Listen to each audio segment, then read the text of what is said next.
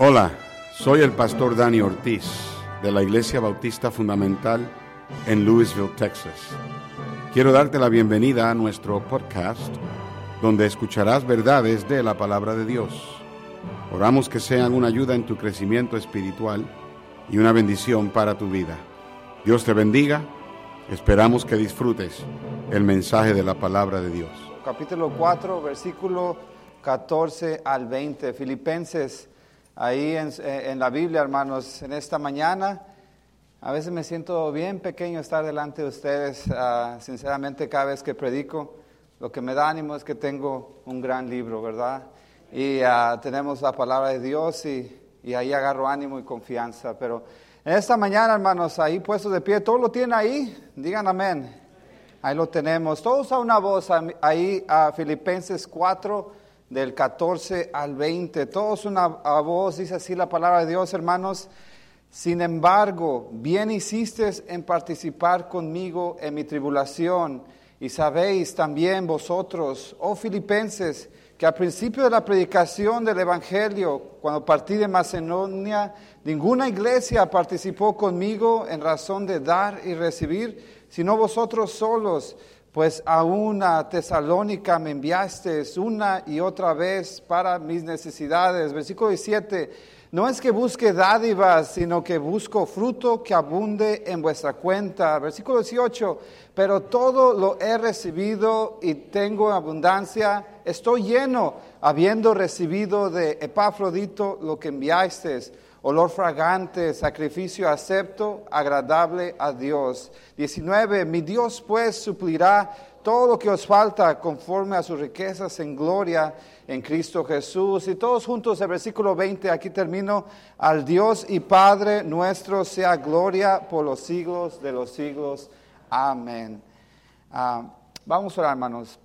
Señor, te damos gracias por este uh, día especial que has puesto de antemano, mi Dios, de poder reunirnos aquí juntos delante de ti y aprender de ti, Señor, fortalecernos a aprender a, quererte más, servirte más, Señor, y ayúdanos en esta mañana a aprender verdades bíblicas de ti. Ayúdanos también que nos des la gracia de ponerlas en práctica y sé tú con la iglesia aquí presente, mi Dios, quita cualquier distracción, ayúdanos, estamos de ti en Cristo Jesús. Amén. Pueden tomar asiento, hermanos. Al pensar en esta semana, al sentarme ahí o leer la Biblia y me puse a pensar qué puedo predicarles a ustedes, una iglesia de 24 años, ¿verdad? ¿Qué puedo uh, compartir? Y gracias a Dios al leer aquí el libro de, de Filipenses, llegué al mensaje de esta mañana. El título de este mensaje es ¿Cómo ser una iglesia ejemplar. ¿Qué, ¿Qué, son los ingredientes necesarios para ser una iglesia ejemplar? Acabamos de, gracias a Dios, cumplir 24 años, pero ¿qué nos mantendría otros 24 años más en el camino de Dios? Esta mañana estaremos uh, hablando de, de eh, aquello. Aquí tenemos a la iglesia de Filipos, aquí en Filipenses. Uh, prácticamente fue la primera iglesia en el continente de Europa. Uh, a pesar de eso, tenía muchas cosas uh, en la cual esta iglesia pudiera jactarse, uh, pero no lo hizo. O siempre se mantuvo humilde como su fundador. Pudo jactarse a esta primera iglesia en Europa porque la comenzó el gran apóstol Pablo. Pudo también jactarse quizás porque uh, era dadivosa, daba dinero. Uh, pudo también jactarse por aún su ubicación ahí, en una colonia romana donde estaba ahí Filipos y gozar de aquellos privilegios de, de, ser colonia romana. Uh, podía jactarse quizás también por tener algunos miembros ricos como Lidia ahí que era, uh, trabajaba con ahí la púrpura y aquellos linos finos. Pudo también jactarse por todo aquello pero a pesar de todo aquello, esta iglesia fue ejemplar y se mantuvo humilde, se mantuvo servicial. Y, así podemos ver cómo la iglesia de Filipos era una iglesia digna de imitar. Esta iglesia sin duda uh, fue una iglesia modelo, ahí lo podemos ver en, la carta de los filipenses, una iglesia ejemplar. Ah, esta iglesia nuevamente fue generosa, mandó con uh, Epafrodito un presente, olor grato, lo describe el apóstol, y le traía gran gozo esta iglesia al apóstol Pablo, de tal manera que en, cuatro capítulos se menciona la palabra gozo y uh, regocijo más de doce veces. Aún se le conoce Filipenses como la carta de qué? Del gozo, ¿verdad? de, de aquella Ah, se ve palpante la vibración de Pablo, se emocionaba con, esta iglesia, los filipenses. Ah, sin duda, duda fue una iglesia ejemplar, nuevamente les digo. Ahora, les digo que era una iglesia que fue ejemplar porque vemos poca amonestación. Pablo cuando lo hacían enojar, escribía regaños, escribía amonestación, ponía bien en claro cómo se tenían que hacer las cosas de la manera bíblica y esto no necesariamente lo vemos mucho aquí en Filipenses, nuevamente porque era una iglesia ejemplar. A, través de esta carta, si la lees, puedes notar el, sentimiento de Pablo de alegría. Podías verlo cariñoso con esta iglesia y podías verlo optimista, alegre. Ah, le traía nuevamente sumo gozo. Hablaba de manera bien especial de estos hermanos. Y así llego a la pregunta, cómo ser una iglesia ejemplar. ¿Qué cualidades debemos de tener cada uno de nosotros aquí presentes para ser una iglesia ejemplar? Se necesita de todos, no solamente de uno en este asunto. Una iglesia modelo sería por su propiedad que tenga, sus ah, edificios. ¿Será eso una iglesia modelo? Una iglesia modelo sería por su, lo que posee, por... Por sus instrumentos, por ah, quizás aquí y allá, será por ah, sus instalaciones, será ejemplar por la buena comida que sirva en las conferencias, será ejemplar por la manera que, entran sus miembros vestidos, todos de corbata, todos con eh, zapatos boleados, ah, será por eso una iglesia ejemplar. ¿Cuáles son las características, las cualidades de una iglesia ejemplar? Una iglesia bíblica Ah, porque la iglesia de Filipo definitivamente lo fue. Y eso estaremos viendo en esta mañana. Ahora, esta iglesia no fue perfecta, tuvo regaños. Ahí, ahí casi, casi iba marchando todo bien, hasta que hay ahí un regaño para, para dos personas en esta carta. Ahí capítulo 4, leanlo conmigo, vean, vean cómo a Pablo ah, interrumpe aquí. Iba todo bien, todo gozo de que prosigo a la meta pero aquí en el capítulo 4, versículo 2, se enfoca en dos personas. Dice ahí, ruego a Evodia y a Sintique que sean de cuatro mismos ánimos, que sean de qué? De un mismo sentir en el Señor, ¿verdad? Y ahí estaba ese regaño. Ahora, no podemos ser perfectos, y la verdad es que no hay iglesia perfecta, pero sí podemos ser ejemplares, pero sí podemos ser modelos y que uh, dignos de, de alguien que nos imite. Ahora, tres características y, ah, y, nos vamos, ¿verdad? A veces mi esposa me dice, predica largo para que acabe mi manualidad, allá están con los niños, ¿verdad? A veces se van a casa con el monito ahí, quizás chimuelos en un ojo, pero pues porque quizás no les di suficiente tiempo, ¿verdad? Pero punto número uno ahí, una iglesia ejemplar es por qué? Porque por su posición. Una iglesia ejemplar, ahí si usted ah, toma notas, es porque conoce su posición. ¿A qué, a qué llevo, a, qué me explico en eso de que tiene posición? Ah, vamos ahí, Filipenses capítulo 1, desde el primer versículo, el apóstol Pablo asienta las bases. ¿Qué es una iglesia ejemplar? Filipenses capítulo 1, versículo 1. Vamos a, leer esos primeros ah, versículos, todos a una voz, y, leámoslos despacio para que absorbes todas las verdades aquí. Ah, vamos a leerlo despacio. Filipenses 1.1, ¿lo tiene ahí?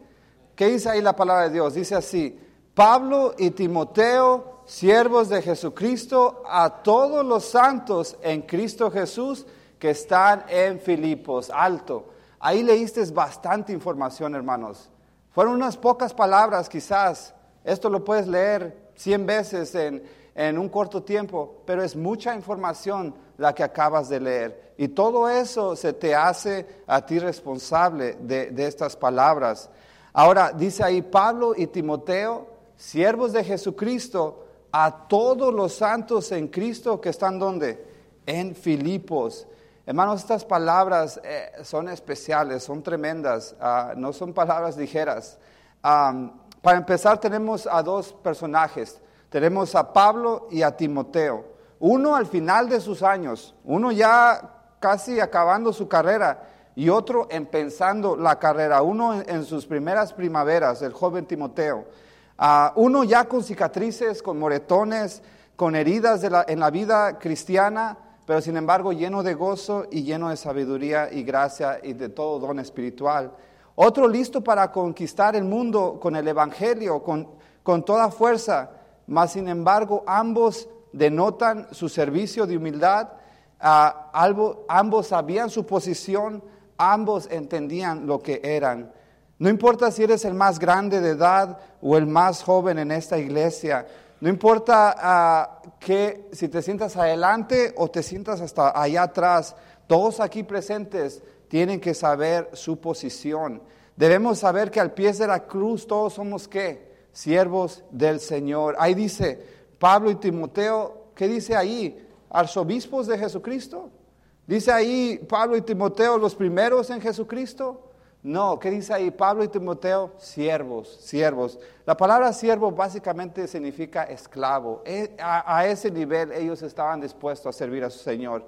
Ah, no se ponían títulos, no se ponían ahí a Pablo y Timoteo, los grandes en Jesucristo, los, los héroes de la fe en Jesucristo. No, no, no, dice, para mí es suficiente, es un gozo especial tan solo que me llamen un siervo del Señor Jesucristo.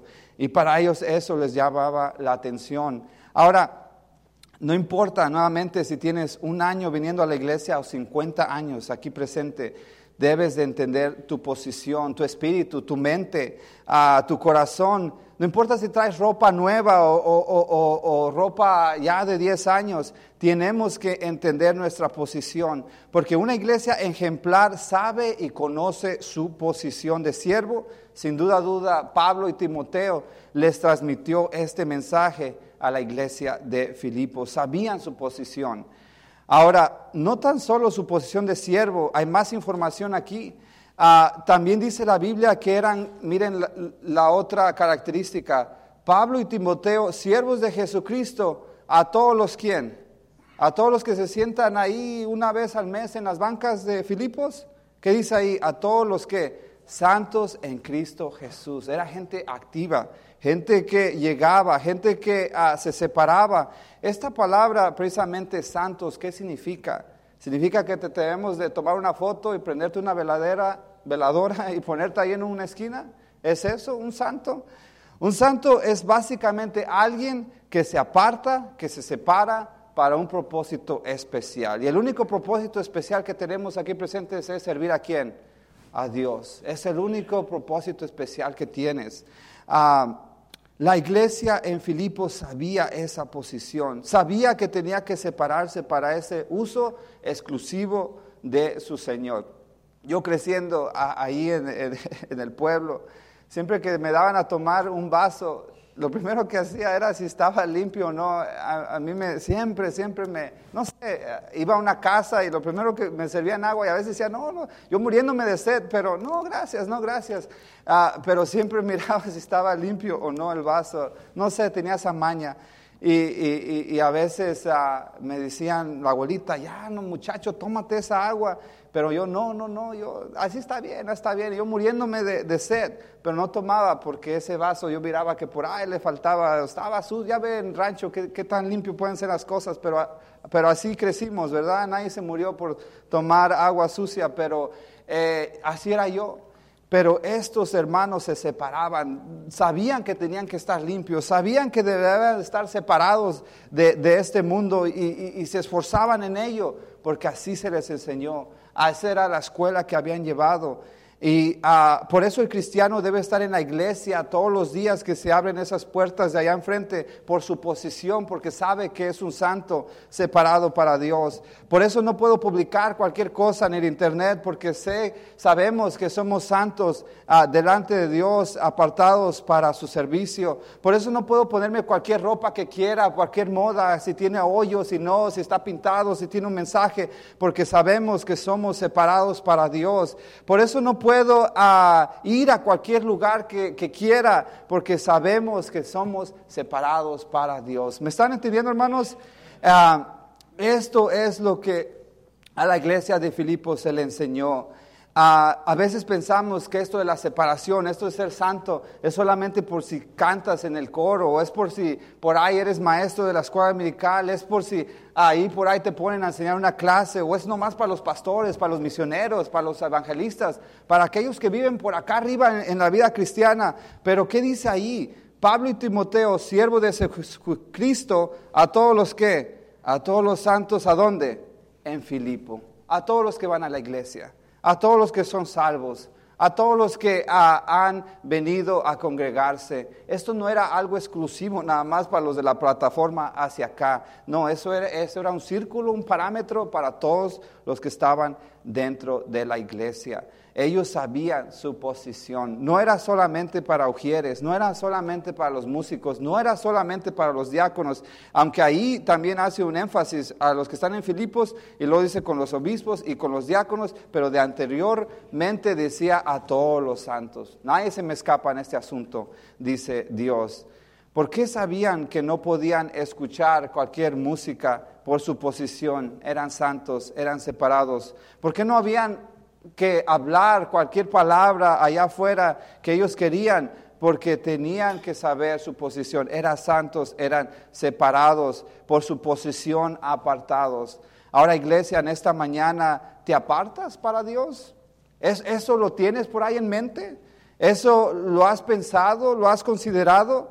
Porque es triste que el mundo allá afuera se separa para su pecado. Ellos, ellos se paran ellos no les interesa si un boleto para el concierto vale mil, dos mil dólares. Ellos ya apartaron de antemano tiempo, recursos para su pecado. Ahora, el, cristiano se aparta, se organiza, se separa para su Dios. Esa es la pregunta de esta mañana. Joven, ¿te apartas para Dios? ¿Te apartas a leer, a, orar, a, a buscar? A, la, eh, la, voluntad de tu vida para Dios. Es un tiempo bien importante creciendo. Si estás entre 15 y 18 años, no sabes dónde vas a trabajar, no sabes qué carro comprar, no sabes a dónde estudiar, no sabes con quién te... No sabes, creo que prácticamente no sabes mucho, ¿verdad? Y todo eso, dímenos si Dios lo sabe para tu vida. Ponte en las manos de Dios, haz tiempo, sepárate, apártate. Ah, bien fácil apartarte para los amigos. E, e, este concepto de separación, de, apartarse, los jóvenes saben a su perfección. Ellos saben cómo hacer sus grupos, saben cómo organizarse. a tal día, a tal, eh, y no necesariamente para cosas malas, sino quizás para pasar un tiempo ahí eh, en el centro comercial, qué sé yo, vamos a comer algo y se apartan, se apartan, haces un tiempo. Así también el cristiano debería de tener eso ya engranado en su DNA de apartarse para a Dios. Amén. Ahora, claramente dice la palabra de Dios que eran santos en quién? Santos en Pablo, santos en Timoteo, santos en su propia manera de pensar. ¿Qué dice ahí la palabra de Dios? Les digo, leímos un versículo, ni un versículo entero y ya estamos viendo un montón de ah, verdades preciosas. ¿Qué dice ahí? Santos en quién? En Cristo Jesús. Ahí estaba la verdad, ahí estaba el mensaje. Estos hermanos eran santos apartados en Cristo Jesús. Difícilmente iban a ser arrastrados por las corrientes de doctrinas falsas estando en Cristo Jesús. Difícilmente iban a ser arrastrados por las corrientes del desánimo, aún de, de nuestra propia pereza, estando en Cristo Jesús. Difícilmente iban a ser arrastrados por el materialismo, por ah, alguna otra migaja del mundo que hubiera tenido para ellos. Ellos estaban llenos, ellos estaban plenos, ellos estaban gozosos en Cristo Jesús. Y qué bendición por un cristiano así. Qué bendición por ah, una iglesia así que se mantiene en Cristo Jesús. era clara el mensaje, era, era sencillo, era, era, era ah, simple estas verdades, pero qué tan profunda ah, resultado iban a tener años después. Ah, la posición es vital, la posición es importante. Esta iglesia se mantuvo en su posición de siervos. Esta iglesia se mantuvo en su posición de santos. Esta iglesia se mantuvo en su posición de estar en Cristo Jesús. La iglesia de Filipos, ejemplar. ¿Mantendrás tu posición, hermano? ¿Mantendrás, te, esforzarás en mantener aquella posición? Ah, que Dios nos dé la gracia de no descuidar tu posición que tienes en Cristo Jesús. Amén. Esa era la primera verdad. Que ellos supieran a dónde tenían que estar parados. Que ellos tuvieran el entendimiento, que, no hubiera duda, que no hubiera duda a quién seguir. Por eso más atrás en, otros pasajes bíblicos unos decían, no, pues yo soy de Apolos, no, pues yo soy de, allá de Pablo, yo, yo soy de este. Pero aquí dice a Pablo y Timoteo, miran, ustedes deben de estar separados, ustedes deben de ser santos en Cristo Jesús. Y ustedes deben de ser siervos. todos son siervos y hay solo un Señor. Ese es Cristo Jesús. Y era simple, era simple la organización. No, era, no había tanta complicación, no había tanta confusión. Eh, ustedes son siervos todos y uno es Señor. Y era todo lo que ellos debían de eh, saber. Punto número uno, les dije que la iglesia era ejemplar porque mantuvieron qué? Su posición. No había GPS. No había ahí Google Maps, pero estos hermanos sabían su posición, ¿verdad? Amén. Ahora, número dos, número dos, esta iglesia fue ejemplar porque tenía la mente de quién? La mente de Cristo. Ah, era, e, e, este punto es, es, bien tremendo. Lo leí así en, en la Biblia, pero me puse a escarbar y salía más información y me puse a escarbar y salía más y más y, y aquí creo que me voy a estacionar, ¿verdad? Aquí me voy a poner en el parking ahí, le voy a poner el freno de mano. Pero básicamente esta iglesia fue ejemplar porque mantuvo la mente de Cristo. ¿A qué, a, qué, a qué voy con ello? Filipenses capítulo 4, versículo 8. Vamos a leerlo todos juntos. Filipenses capítulo 4, versículo 8. Vas a ver esta, esta verdad. ¿Cómo es que puedo tener la mente de Cristo? de qué habla eso la Biblia? Ah, ¿esto se me requiere de mí? ¿Yo tener la mente de Cristo? Vamos a ver. Filipenses 4:8. Todos a una voz. ¿Qué dice ahí la palabra de Dios? Dice, por lo demás, hermanos, todo lo que es verdadero, todo lo honesto, todo lo justo, todo lo puro, todo lo amable, todo lo que es de buen nombre, si hay virtud alguno, si hay algo digno de alabanza, en esto que, en esto pensar. En esto métetelo aquí, en la cabeza. Piensa en ello, dice la palabra de Dios. Ahora, más claro como el agua ah, no puede estar. Primera de Corintios 2.16. ¿A qué habla esto de tener la mente de Cristo? Este es el, ah, aquí el último versículo con este ah, punto. Primera de Corintios 2.16. Retroceden unas páginas ahí a la Biblia. ¿Lo tienen ahí? ¿Qué dice Primera de Corintios 2.16? Un versículo clave un versículo corto, pero un versículo necesario. Dice ahí, 1 Corintios 2.16. ¿Lo, dice, lo, tienen ahí? Vamos a leerlo todos una voz. Dice ahí, porque ¿quién conoció la mente del Señor? ¿Quién le instruirá? Mas nosotros tenemos la mente de Cristo. Bien pudo decir Pablo, mas yo tengo la, la mente de Cristo. Y ahí si ustedes quieren, al rato me alcanzan y ustedes también pueden tener la mente de Cristo. Pero no, ¿qué dice ahí? Está en plural, ¿qué dice ahí? Nosotros tenemos la mente de Cristo. ¿Los pastores tienen solo la mente de Cristo? ¿Los evangelistas tienen la, mente de Cristo? ¿Solo los sugieres allá atrás tienen todas las notas y tienen la, mente de Cristo? No, todos los aquí presentes, dice la palabra de Dios, tenemos, ¿qué dice? La mente de Cristo. ¿A, qué se lleva eso? ¿A qué se lleva eso? Vamos a repetir esa frase nuevamente, la última. Mas nosotros tenemos la mente de Cristo. Todos son una voz. Quiero que piensen en esa, en esa frase, en ese versículo. Solo esa parte, ¿ok? Una, dos, tres. Mas nosotros tenemos la mente de Cristo. Ponte a pensar en esa verdad. Ponte a pensar en un segundo. ¿Qué es tener la mente de Cristo? ¿Es tener la mente solo en predicar y en hacer milagros? ¿Eso es tener la mente de Cristo? Va más allá de eso. La mente, como ya saben, es un qué? Es un campo de, guerra, es un campo de batalla en la cual tú decides ganar o perder. Eventualmente lo que tienes en tu mente es lo que vas a pensar y es lo que vas a qué? Llevar a cabo, llevar a práctica. Tener la mente de Cristo conlleva empezar en lo verdadero, dice ahí la palabra de Dios, porque si piensas en lo verdadero, vas a hacer lo verdadero.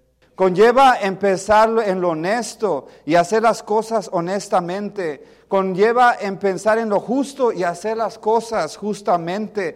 Lleva a que pienses en lo puro y mantengas tu pureza. Conlleva en que piensas en lo amable y que tengas amabilidad con otros. Conlleva en que pienses de buen nombre y tengas un buen nombre delante de los hombres, delante de Dios. Conlleva a que pienses en virtudes y que seas virtuoso. Conlleva a que pienses en cosas dignas de alabanza y que no pienses en basura, en migajas de este mundo. Conlleva en que pienses en que no solo aquí en la mente, sino que lo pienses para qué? Para que lo lleves a la práctica, lo lleves a cabo.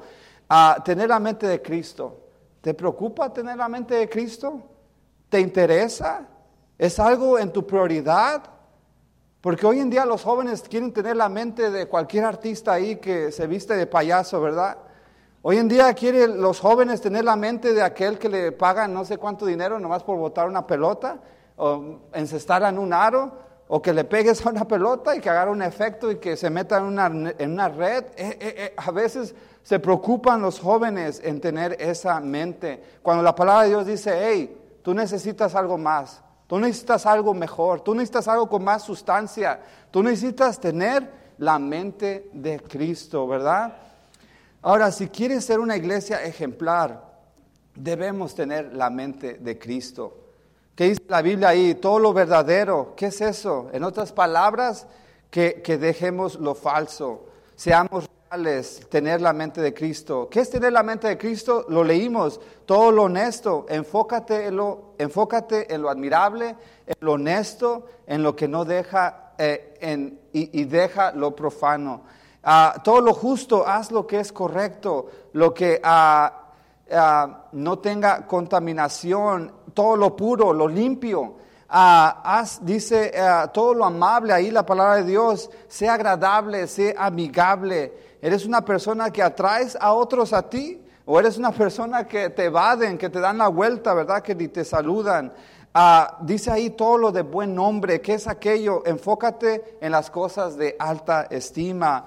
Eh, eh, lo que es bueno de reputación allá afuera. Si hay virtud, dice la palabra de Dios, busca lo que es excelente moralmente, digno de alabanza, piensa en lo que realmente se debe de enaltecer. Ah, prácticamente todas estas descripciones se resuman en pensar en Jesús. Jesús resume todo ello. Jesús es lo verdadero, Jesús es lo honesto, Jesús es lo puro, Jesús es lo amable, Jesús es lo de buen nombre, Jesús es lo digno de alabanza, Jesús es donde hay virtud. Ahora, una iglesia modelo ahí se mete, ahí piensa, ahí, ahí se estaciona, ahí escarba, ahí se nutre. Por eso la iglesia de Filipos fue una iglesia modelo, una iglesia especial.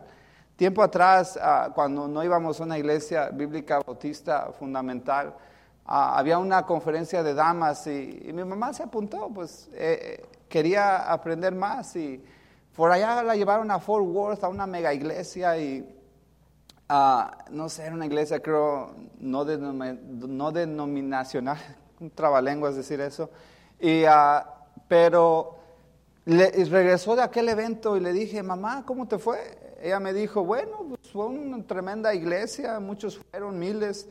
¿Y, qué viste? ¿Qué aprendiste? Dice, bueno, se quedó pensando y, me dijo, lo que noté es que nos llevaron, bueno, llegando a la entrada de aquel edificio, miré un retrato del fundador ahí, ahí estaba su foto en un marco.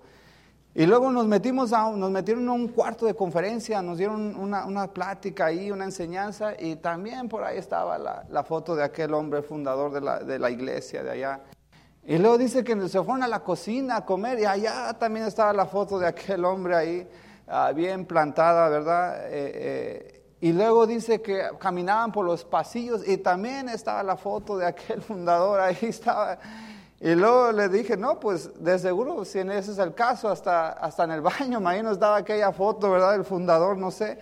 Y, y, me pongo a pensar cómo necesitamos tener la mente de Cristo, no la mente del hombre, ¿verdad? Plantada eh, eh, eh, en las iglesias. Por eso hay tanta cosa allá afuera que te quedarías frío, porque es necesario, si vamos a ser ah, de bendición, que tengamos la mente de Cristo, ¿verdad?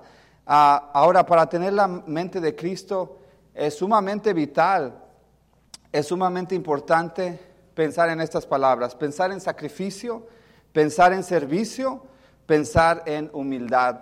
Si no te gusta ah, hacer sacrificios en tu vida, si no te gusta servir, si no te gusta ser humilde, olvidémonos de tener la mente de Cristo. ¿Por qué crees que la soberbia en la Biblia, la altivez, el orgullo, es, es fuertemente condenado en la Biblia? Vayamos a Deuteronomio 17 a 12. Ve el carácter de Dios. Ve cómo se prende Dios cuando ve algo así en la iglesia. Deuteronomio 17, 2.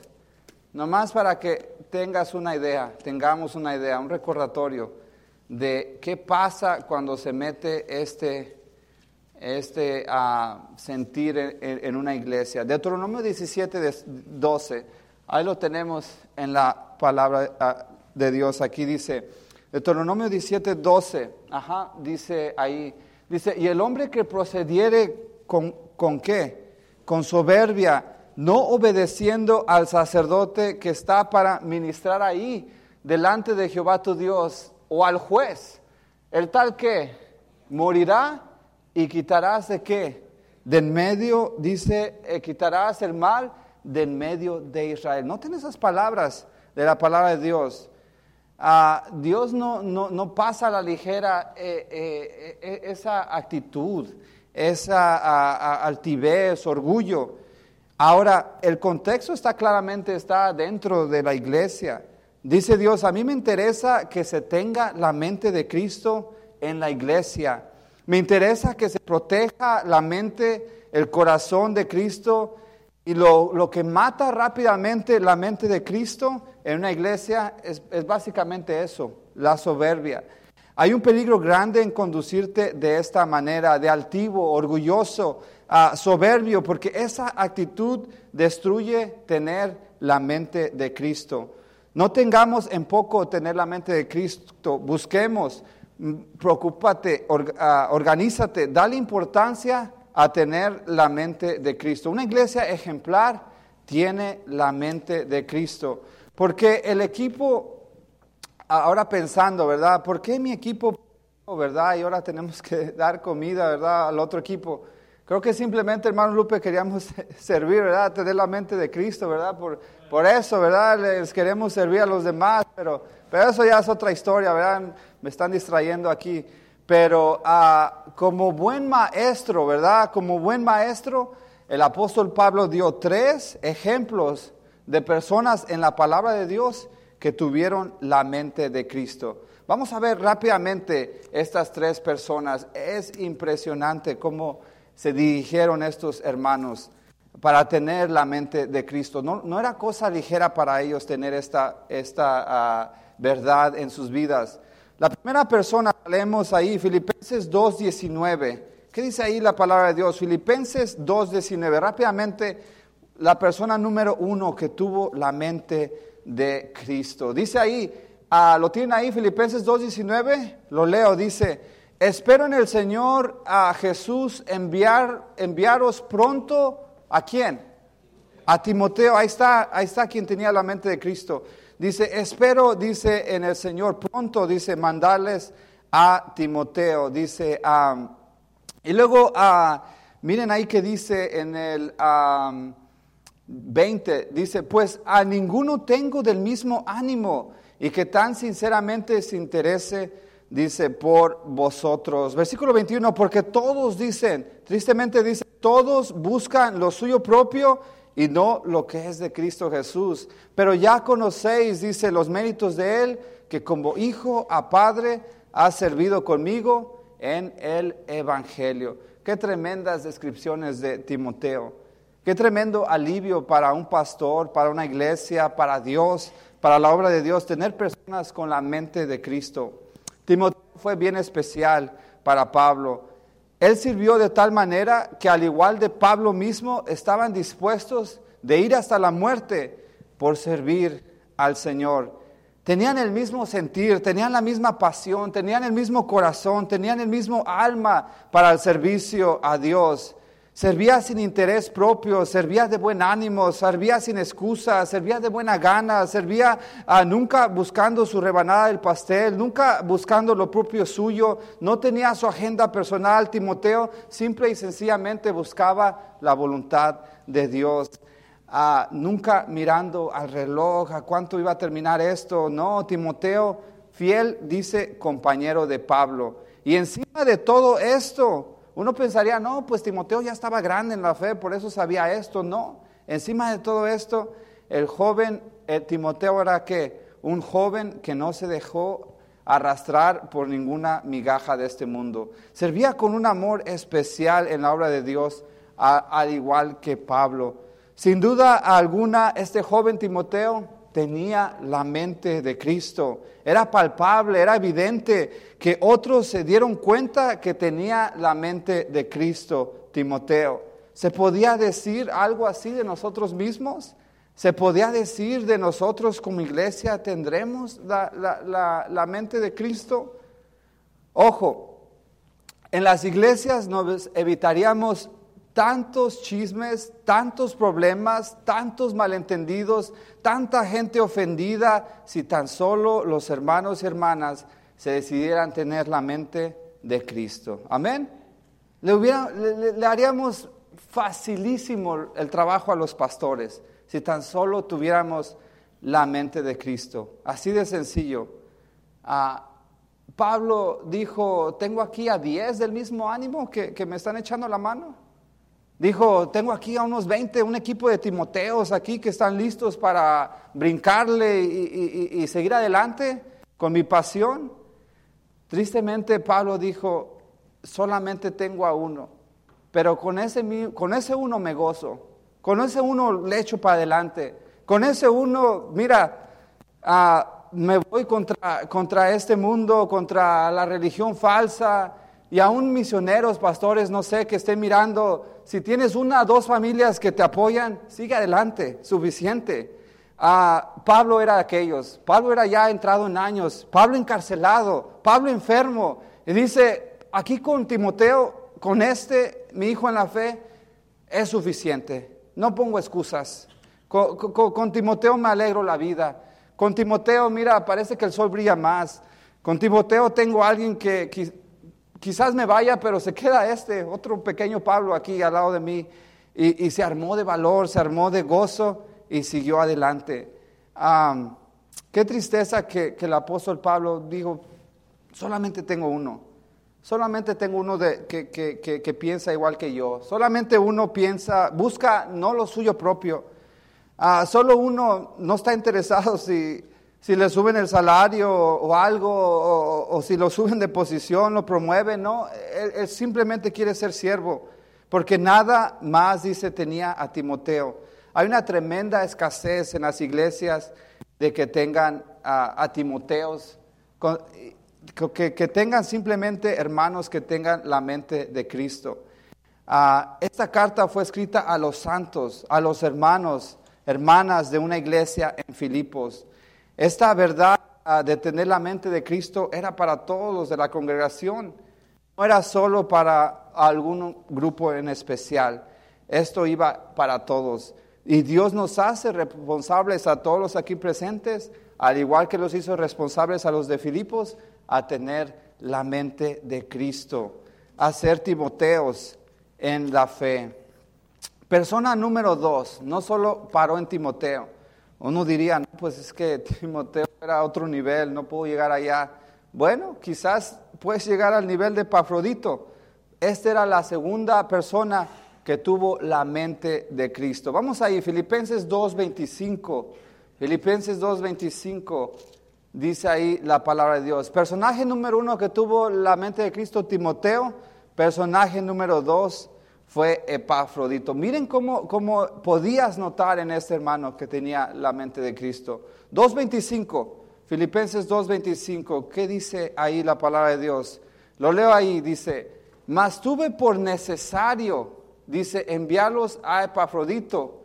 Noten estas palabras, mi hermano y colaborador, compañero de milicia, vuestro mensajero y ministrador de mis necesidades Versículo 26, porque él tenía gran deseo de veros a todos vosotros y gravemente se angustió porque habías oído que había enfermado. Versículo 27, pues en verdad estuvo enfermo, a punto de morir, pero Dios tuvo misericordia de él y, solamente, y no solamente de él, sino también de mí, para que no tuviese tristeza sobre tristeza. Y luego el versículo 30, ahí acabo, dice, Recibirle pues en el Señor con todo gozo, dice, versículo 30, perdón, dice, porque por la obra de Cristo estuvo qué?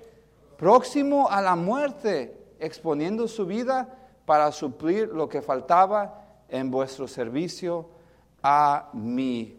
Tremendas cualidades de Prafodito. Ah, dice, dice ahí, ah, por la obra de Cristo estuvo próximo a morir. A ese nivel servía su vida cristiana, exponiendo su vida para suplir lo necesario que faltaba de Pablo. A veces trabajamos en, trabajos peligrosos, ¿verdad? Quizás eh, eh, es, bien tremendo aquí a veces los trabajos. Uno diría, no, pues casi vi este, este, este ah, peligro, vi esta, eh, este suceso a veces aún lo que comemos es a veces próximo a, morir, ¿verdad? Eh, tacos y grasas y colesteroles y todo aquello. Pero aquí uh, Epafrodito dijo, mira, si va a llover, no, no estoy interesado, yo voy a estar ahí. A veces actuamos que una simple lluviecita ya estamos próximos a morir, ¿no? Ya, ya hice mucho, ¿verdad? Ya casi ahí. Pero no, este Pafrodito iba más allá de venir a la iglesia cuando llovía. Ah, es evidente, sin duda alguna, Epafrodito tenía la mente de Cristo. Notemos el efecto que tenía Pablo con este hermano Epafrodito. Dice ahí, ¿cómo, lo describe? Versículo 25, mira, dice, ah, tuve necesario enviarlos a Epafrodito. Luego dice ahí que mi hermano, notemos que eh, el amor, el afecto que tenía para Epafrodito. Y luego no tan solo era mi hermano, mira la otra descripción de, este varón, dice, y colaborador. ¿Qué es un colaborador? Básicamente alguien que está ahí a la mano, al, al, lado de él, trabajando. Alguien básicamente que no, tenía, no tenía miedo al trabajo duro. Pues Pablo siempre estaba próximo a morir cuando servía a Dios. Y ahí estaba Epafrodito, no se echaba atrás. Uh, Epafrodito no era del que lo estaban encarcelando a Pablo y él se echaba a correr, no, pues ahí, te veo después, ahí, me escribes mejor la carta, yo, yo de aquí ya, ya me voy, Pablo. No, dice, era un colaborador, ahí estaba, ahí estaba al lado de mí. Uh, y luego no tan solo colaborador, ¿qué dice que era Epafrodito? Era un compañero de qué, de, de, de ahí de, de jugar fútbol, era un compañero de qué? De milicia, ¿verdad? Tremendas descripciones de Epafrodito. Notemos que Epafrodito no tenía nada de miedo en luchar por la obra de Dios como un soldado que estaba en milicia. A veces pensamos que el cristianismo eh, en nuestra vida cristiana es como si fuera un post de Instagram y, le pones ahí musiquita a tu reel y de fondo y salen las flores y, todo está en primavera, ¿verdad? Bien bonito, como si fuera un picnic yendo ahí al parque, cuando en realidad la vida cristiana eh, eh, es como Epafrodito. compañeros de milicia, compañeros que luchan, compañeros que, andan ahí peleando, compañeros que, andan ah, ganando almas, evangelizando, ah, y, vas por delante ahí. Eh, esas son las batallas que debemos de pelear. Precisamente ayer yendo a ganar almas, estaba ahí con mi esposa y, eh, subimos a un segundo piso de unos apartamentos y, abrió una señora la puerta. y yo al principio no, no noté mucho su, su aspecto y, y, ya después ah, me quedé mirando porque le estaba hablando y, noté que la, aquella persona tenía ojos rojos, tenía un pelo rojo, tenía uñas rojas, ah, tenía labios rojos, eh, vestía toda de negro, de tal manera que mi esposa hasta como que se dio un pasito atrás y me dejó ahí, dice, no, pues yo aquí estoy bien, dice ella. Eh, y, y, le dio miedo la, la, persona de su aspecto a mi esposa. Después me dijo ella, me dio miedo, yo por eso me hice un poco al lado.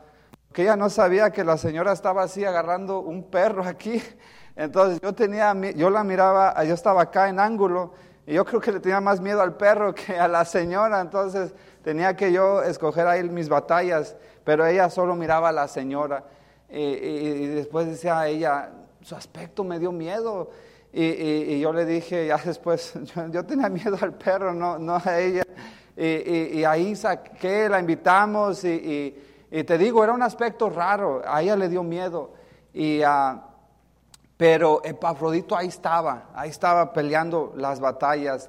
Y, yo pensé, no, sé, estaba, estaba rara la, la, persona. Y, uh, pero ahí saqué el tratado, le hablamos, eh, le dije, mira, venimos de la iglesia, eh, solo quiero hablarte de algo rápidamente. Yo sé que tú tienes cosas que hacer. Yo también tengo cosas que hacer.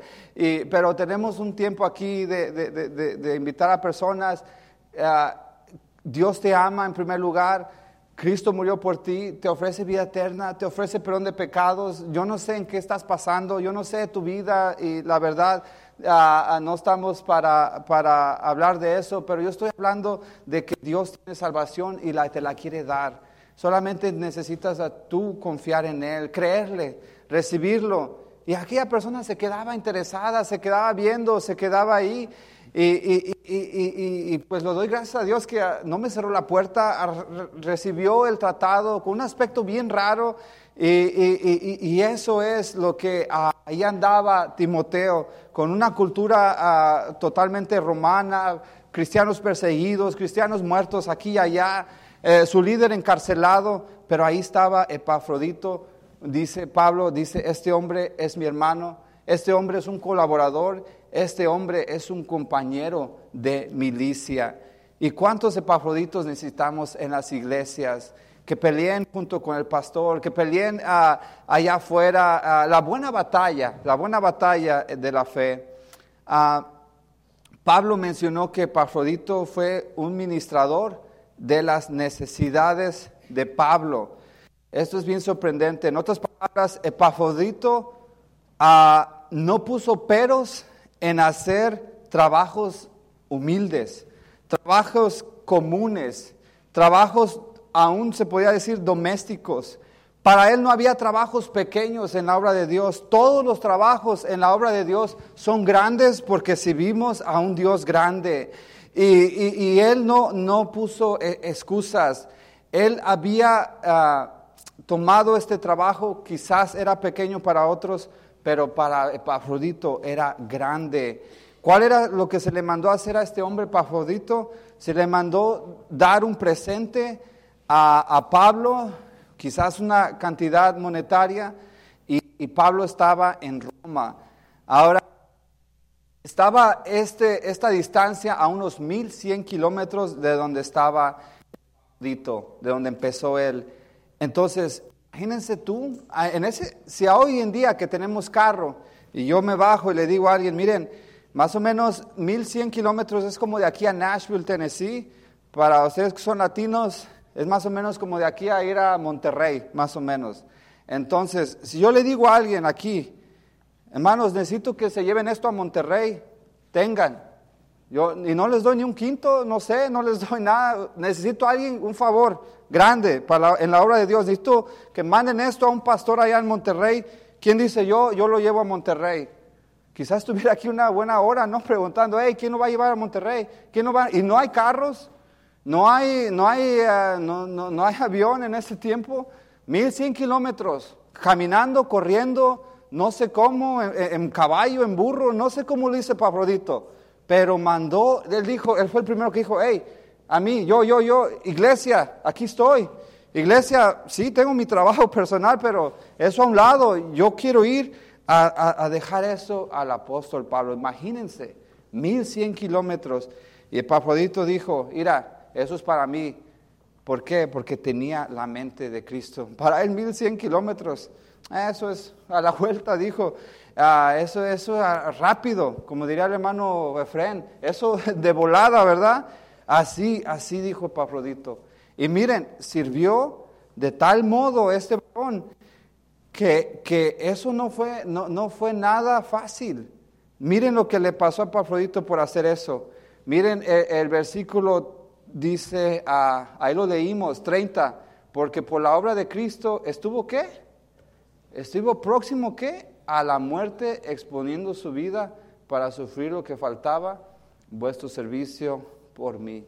Epafrodito eso lo dejó a un lado aún su vida personal, su propia vida, la dejó a un lado porque él quería servir y él tenía la mente de Cristo. Amén. Tremendo, tremendo el Epafrodito. ¿Cuánto falta hace que en las iglesias haya esa mente de Cristo? Creo que es la mejor promoción que cualquier iglesia pudiera tener para atraer, eh, para atraer miembros o nuevas personas a la iglesia. Que las personas actualmente tengan la mente de Cristo para que cuando vengan las de allá afuera, que no sepan nada de este tema, vean a los hermanos con la mente de Cristo y quieran quedarse, quieran disfrutar de esa comunión, quieran ah, disfrutar estar entre personas que tienen la mente de Cristo. Creo que no hay mejor promoción que esa para traer personas a la iglesia. Tercera persona, tercera persona con la mente de Cristo ya aterrizando esto Ah, la tercera persona fue precisamente el apóstol Pablo. Segunda a Filipenses 2.17. Y él en su humildad fue bien breve en dejar uh, cómo él era la, aquella mente de Cristo. Filipenses 2.17, rápidamente. ¿Qué dice ahí la palabra de Dios? Dice, aunque sea derramado como en libación sobre el sacrificio y servicio de vuestra fe, me gozo, dice Pablo, y regocijo con quién? Con todos vosotros. ¿Cómo es que Pablo nos mostró aquí que tenía la mente de Cristo? Hay muchas veces en la Biblia que podríamos mencionar que el apóstol tuvo la mente de Cristo. Pudiera estar aquí toda una semana, todo un día, no sé, hablando de vez tras vez, vez tras vez, que Pablo tenía la mente de Cristo. Pero en Corintios 15, 9 dice él, porque yo soy el más grande de los apóstoles. No, ¿qué dijo, qué dijo a Pablo? Que él era el más que pequeño de los apóstoles. Ah, ¿Qué dijo? Porque yo soy el que más escribió libros en la Biblia. No, él simplemente dijo, mira, yo soy el más pequeño de los apóstoles, que no soy ni digno, no soy ni digno de ser llamado apóstol. Ah, ¿Puedes ver ahí en esas palabras la mente de Cristo? Ah, su tremenda humildad. Aquí en Filipenses el apóstol se comparó a simplemente libación que se derramaba en un sacrificio. Ah, ¿Qué era eso? Bueno, ah, en la antigüedad normalmente traían el sacrificio, traían el animal, y para que prendiera rápido todo aquello, le ponían una libiación, una especie de, líquido ahí. Ah, a veces era algo, normalmente era algo flamable, un aceite, un, vino, algo que prendiera aquel sacrificio. Y Pablo dice, mira, yo en esto no soy el importante. Yo solamente soy eso que van a derramar ahí mi vida. Nomás, es como aquel aceitito. Y nomás le prenden y ¿qué se convierte en ese aceite? ¿Se convierte en algo? ¿Se, se transforma en algo wow? Dice, al final solamente es un vapor que se va en olor grato. Eso es lo que quiero soy yo. Eso es lo que quiero ser yo, dice Pablo. No me pongas ahí en la primera plana del programa. No me pongas ahí en primera fila. Pablo dice, mira, yo solo quiero ser ese, ese elemento que al momento de arder desaparece. Porque aquí lo importante no soy yo. Aquí lo importante es simplemente el servicio que se le da al Señor. Mi Señor es el importante. A veces el cristiano actúa como si nuestro nombre y apellido lo pudiéramos encontrar en la Biblia, como si fuéramos nosotros los importantes, pero al final del día el único importante es nuestro Señor y Salvador. Él es el importante. Por eso te esfuerzas a tener la mente de Él. Por eso te esfuerzas a servirle a Él. Ah, ¿Queremos tener la mente de Cristo? ¿Es posible tener la mente de Cristo? Acabamos de ver tres ejemplos. Unos dirían, hermano Mario, esto es difícil, esto es imposible. Realmente tener la mente de Cristo es, ah, es muy difícil porque Cristo fue Dios y al final del día nosotros no somos dioses. Bueno, aquí acabamos de ver a tres personas que no fueron dioses, fueron humanos, fueron de carne y hueso, fueron personas que se ponían zapatos o, calzados igual que tú y yo y decidieron tener la mente de Cristo. No tenemos excusas. Ah, la verdad, Dios nos da eh, ejemplo tras ejemplo de personas que decidieron, de una iglesia que decidió tener la mente de Cristo. Y por último, una iglesia ejemplar. ¿Qué es una iglesia ejemplar? Es aquella que ah, tiene un tremendo programa, no sé, de, tantas cosas que puede tener una iglesia, pero realmente una iglesia ejemplar, número uno, decimos que le importa y sabe los miembros qué cosa, dónde están qué, parados, su qué, su posición. Número dos, una iglesia ejemplar es aquella que qué, que tiene la mente de Cristo y la última, una iglesia ejemplar es la que sigue adelante. Filipenses 3:12, 3:12 ahí, dice ahí la palabra de Dios. Creo que sí mi esposa le di tiempo para hacer su manualidad, ¿verdad? Filipenses 3:12, leemos estos dos versículos, dice ahí la palabra de Dios. Ah, dice aquí Pablo, dice, no que haya alcanzado ya, ni que sea que ni que sea perfecto, sino que qué, prosigo, ¿verdad? Por ver si logro hacer aquello para lo cual fui también asido por Jesús.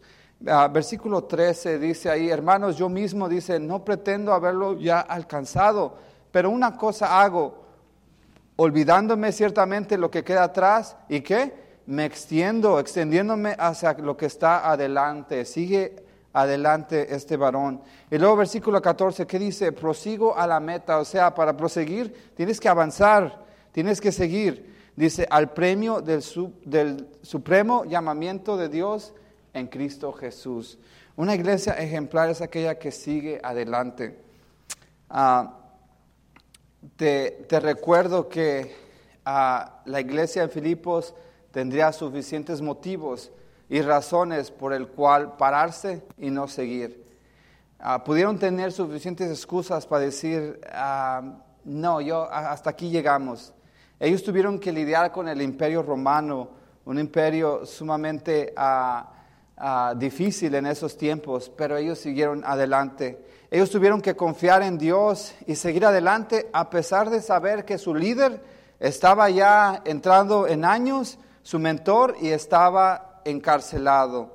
Ah, esta iglesia aún así continuó. La iglesia continuó hacia adelante a pesar de tantas falsas doctrinas que le circulaban a su alrededor. El apóstol Pablo que estaba encarcelado, él mismo, él mismo, yo no sé cuánta edad tenía, no sé exactamente, pero sí tenía ya sus canitas, sí ya estaba entrado en vejez, sí quizás ya la, vista le fallaba, pero aún así él decía, yo prosigo hasta la meta, no me voy a detener, sí, me tienen aquí encarcelado, me tienen aquí como parado, pero eso no es un alto para mí. Él iba a tratar de aún ahí proseguir y seguir y impulsar el Evangelio bendición a otros. Su vejez no era una excusa para él, ah, ese no era un factor para él que se detuviera. Ah, el apóstol decidió una y otra vez seguir en la obra de Dios hasta que su Señor le llamara a su presencia. Qué tremendo ejemplo de seguir adelante. Esta iglesia siguió adelante porque se guardó, se cuidó, Ahí Filipenses 3:23, ah, los últimos versículos, ¿qué dice ahí? ¿De qué se guardaron? A esta iglesia, a Filipenses, lo leo ahí, dice en el 3.2, perdón, 3.2, dice, guardados, y, son palabras fuertes, dice, guardados de los ah, perros, guardados de los malos obreros, guardados de los mutiladores del cuerpo, de todo eso se tenían que guardar eh, la iglesia de Filipos. Con razón era una iglesia ejemplar, con razón era una iglesia modelo, decidieron de, ah, pelear por la verdad. Esta iglesia sabía Biblia y supo guardarse de la doctrina falsa y así pudo seguir adelante. El apóstol Pablo los instruyó a, que guardasen de los falsos maestros, profetas, de falsa doctrina, de falsos ritos, de falsas ceremonias judías y rituales y circuncisiones y de falsos que, que todo eso hacían para, según ellos, la salvación, lo cual era totalmente erróneo, era totalmente falso. Y ah, los ah, instruyó a guardarse de los falsos maestros, falsos obreros que enseñaban a poner a los cristianos bajo leyes del judaísmo y creían en observaciones de la ley y rituales. Que Dios nos ayude, hermanos, como iglesia a seguir adelante. ¿Cómo ser una iglesia ejemplar? Número uno, cuida qué? Tu posición. Número dos, ten la mente de quién? De Cristo. Y número tres, sigue adelante, sigue adelante. Vamos a orar, tenemos la invitación.